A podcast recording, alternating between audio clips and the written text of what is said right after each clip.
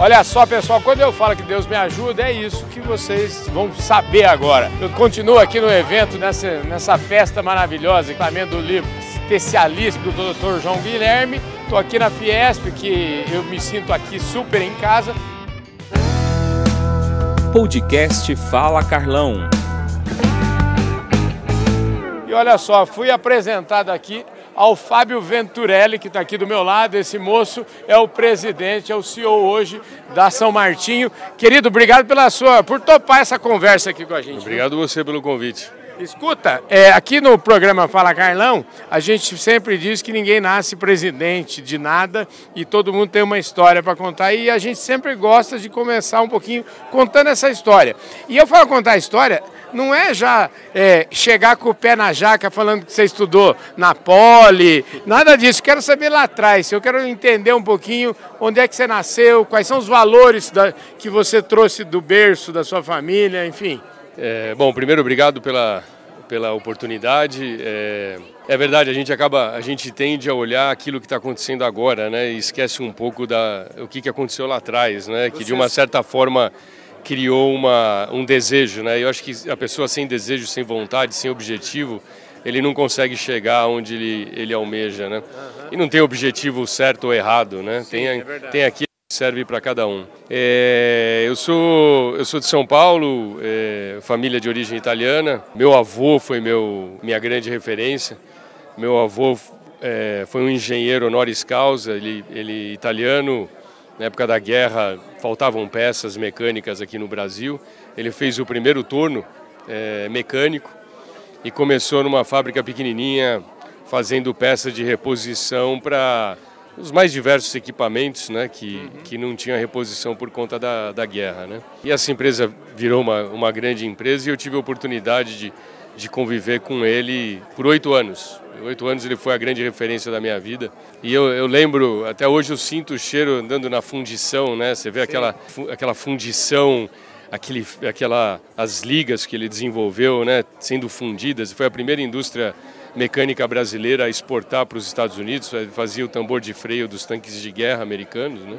de uma linha deles. E eu lembro dessa sensação e como ele, o relacionamento que ele tinha com a empresa, que obviamente ele era o dono, mas era o, o principal executivo, né? O relacionamento que ele tinha com os, com os funcionários, de respeito, de aquele convívio, né? Então ele, ele sempre foi para mim uma referência de, de liderança, né? Isso é uma coisa que que me formou muito pequeno e, e eu levei para a vida. No começo, quando era mais novo, eu interpretei isso como que eu queria ser dono de alguma coisa, né? Assim como ele era dono de um né, criar uma coisa nova e ser dono. Eu tentei, mas depois, com um pouco de maturidade, eu descobri que o que eu gostava nele era aquela liderança, era aquele papel que ele tinha como o grande líder de toda aquela empresa na, na, que na época ele construiu. Né? Eu não herdei a capacidade de construir, mas eu, eu achava que eu tinha uma eu tinha muita convicção que a capacidade de liderar eu tinha herdado, né? Uhum. E aí a minha carreira na indústria química foi nessa linha até eu, eu chegar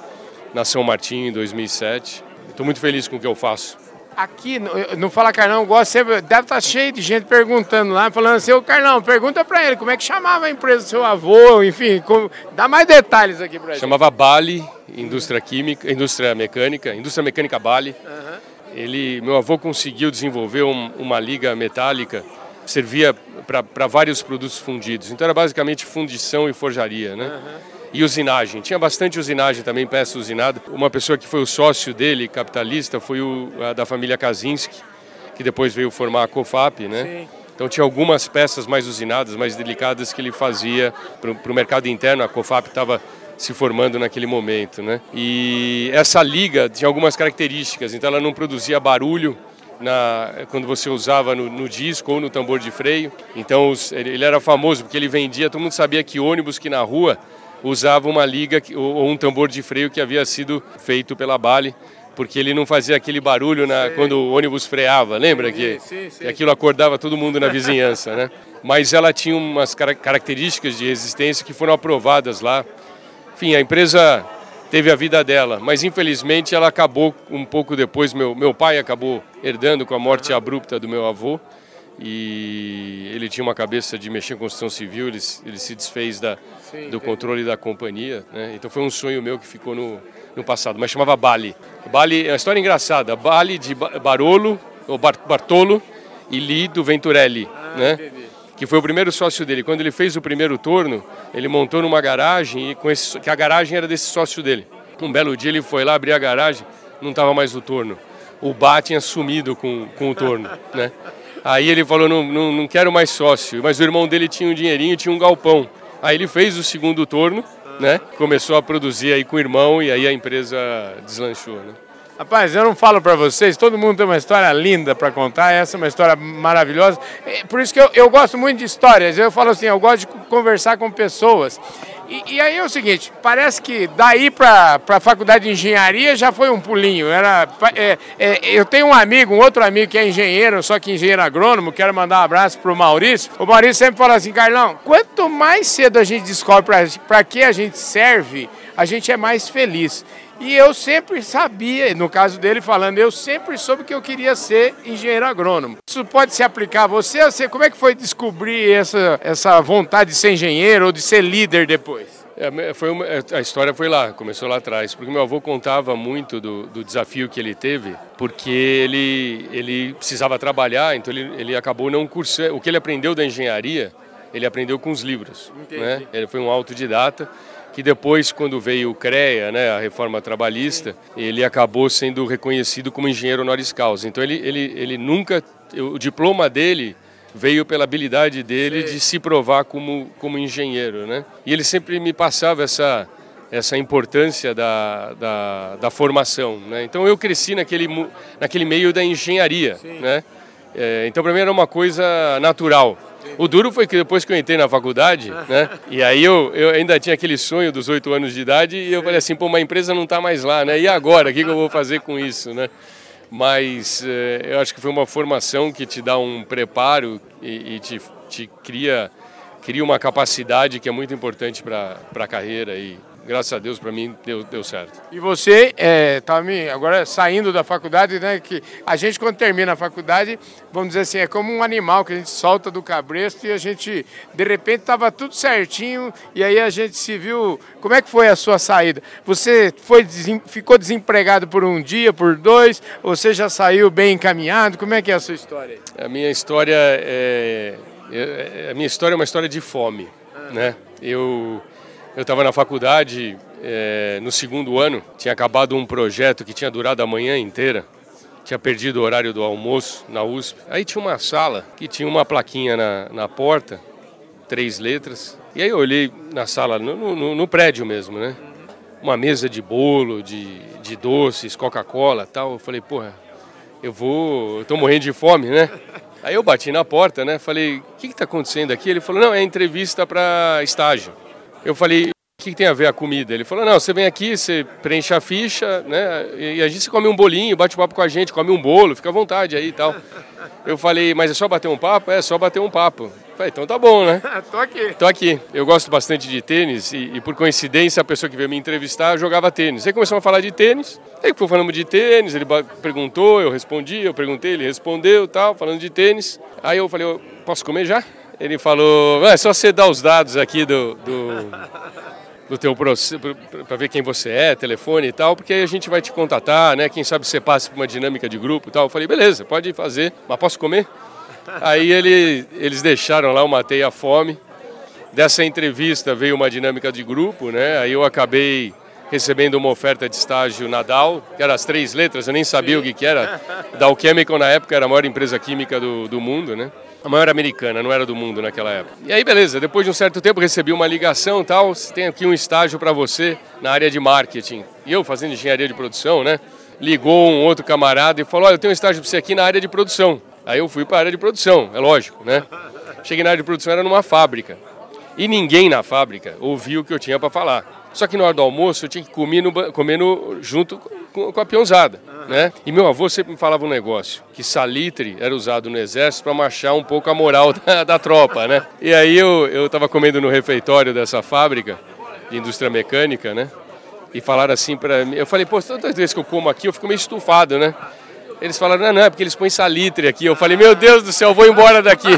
Aí voltei correndo lá para a Dow, que tinha me oferecido o, cargo de, o cargo de marketing, né? eu estava indo para o terceiro ano da faculdade, comecei a estagiar lá. De lá eu fui contratado antes de me formar, fiz uma carreira de 20 e poucos anos até vir para São Martinho. E, e, você, no finalmente, você é tudo tá pela comida. No, tudo pela, tudo. Você vê que fome, fome resolve. A São Martin, a, a DAO, uhum. o escritório ficava na Faria Lima. Sim. Aí me falaram assim, olha, você vai ganhar um vale refeição. Eu falei, meu, quanto que é por dia? Tanto, e dava para comer uma pizza inteira na pizzaria que tinha na Faria Lima, lá no shopping, né?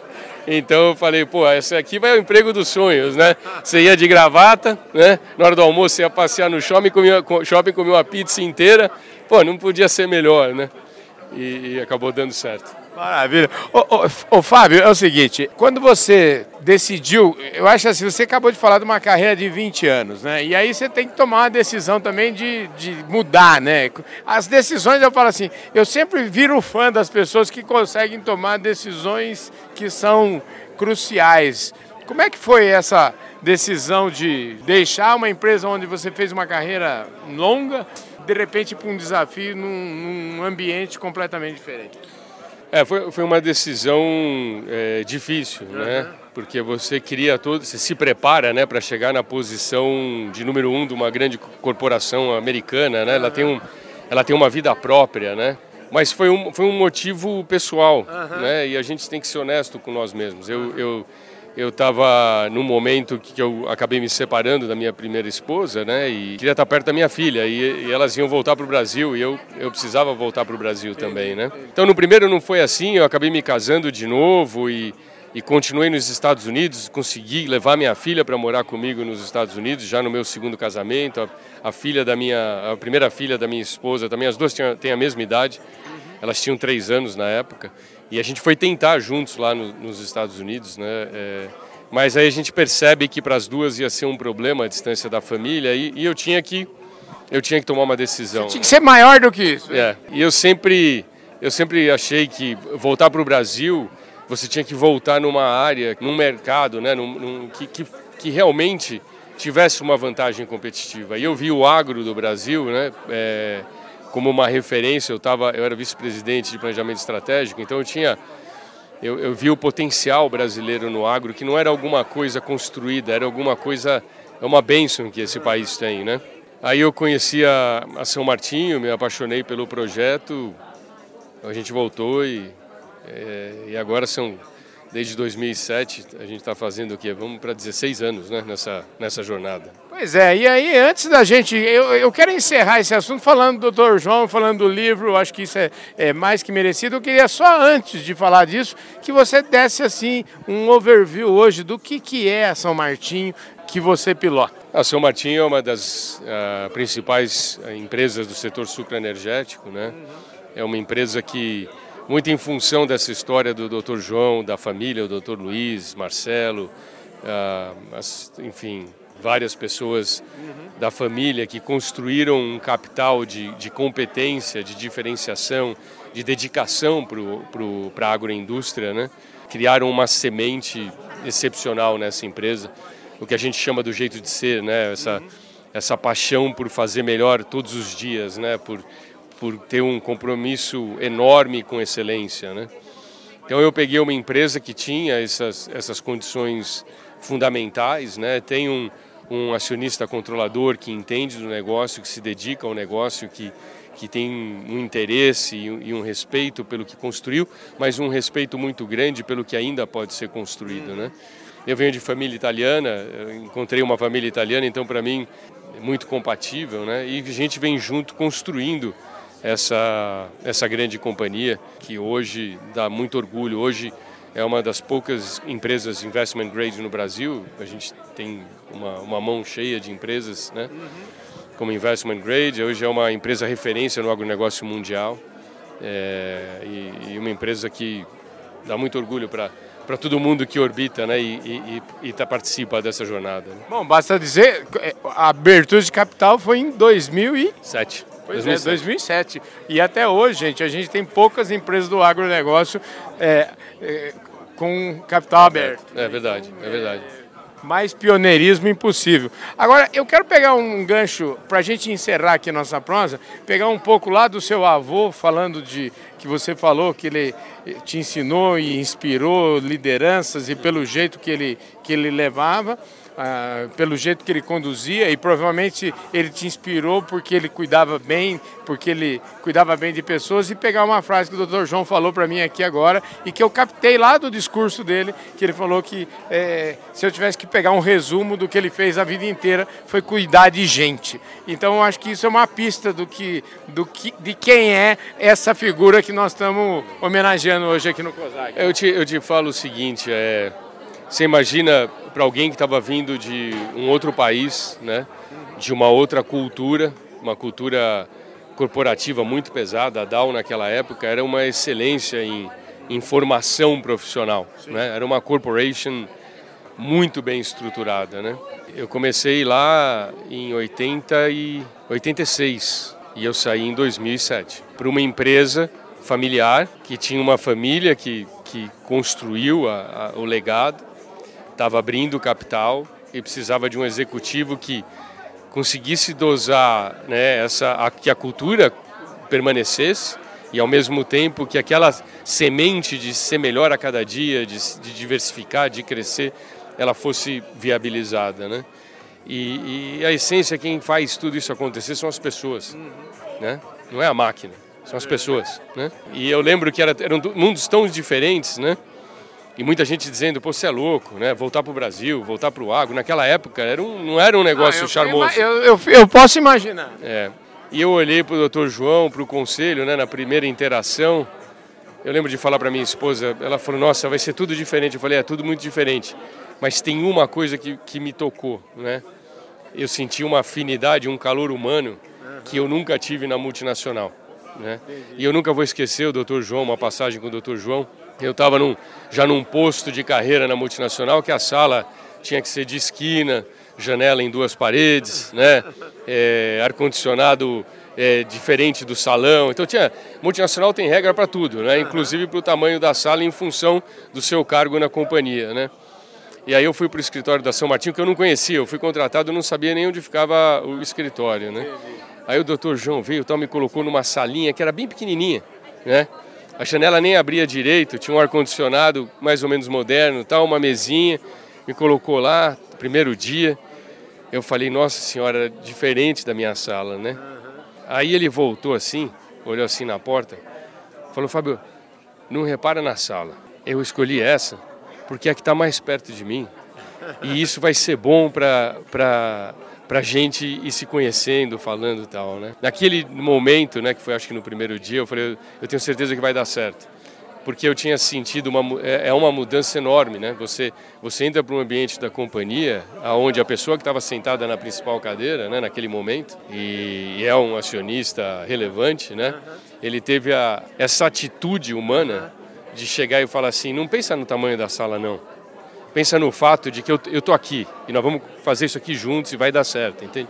Pô, isso não, não existe, né? Ó, tá e não tem preço essa prosa aqui com o Fábio. Fábio, obrigado, obrigado viu? Obrigado você. Você viu que foi uma prosa gostosa. Muito obrigado pela sua gentileza de falar aqui com a gente, viu? Obrigado você, uma boa noite e um bom evento. É isso aí. Tchau, tchau. Ó, gente, esse Fala Carlão aqui com o Fábio Venturelli, presidente, o CEO da São Martinho, vai ficando por aqui.